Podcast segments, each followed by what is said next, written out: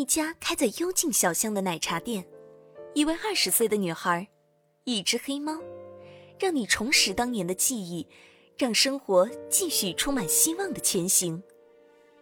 欢迎收听由 Rene 创作的青春文学小说《时光奶茶店》，让生活节奏慢下来，让美好重回身边。第三章，猪猪。第六集。第二天，同事兜儿拿着手机来找猪猪。猪猪，你快看，这是什么呀？有人举报你啊！什么？猪猪心里一惊，赶紧翻出手机，头条新闻上一行大字：“某某平台小编这么傲慢，没有契约精神。”下面则是实名举报自己和一些聊天截图。还有吴成与平台签约的协议，猪猪心下一沉。猪猪，秀智让你去办公室。秀智和韩国的国民初恋裴秀智同名，人却是天差地别，戴着一副镶金边眼镜，锐利的眼神让人想到高中时期的教导主任。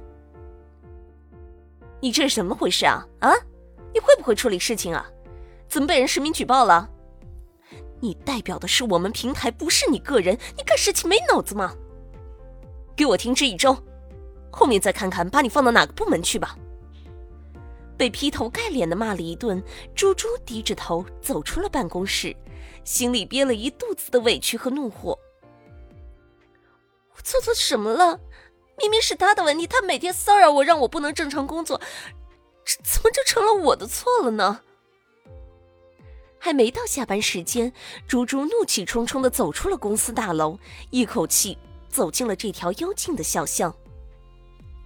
回过神来，猪猪捧着面前的玻璃杯，不知不觉，杯中的油甘奶茶已经见了底。谁？谁偷喝了我的奶茶？被怒火气昏了头的猪猪这才反应过来，是自己喝完了奶茶，还没有尝到味道呢。哎，小姐姐，再给我来一杯。他挥动着手臂向屋内的石毅示意。石毅宠溺的看着消了气、有点傻乎乎的猪猪，轻轻的摇了摇头，给他端了一杯水果红茶。好喝也不能贪杯哦，喝点红茶吧。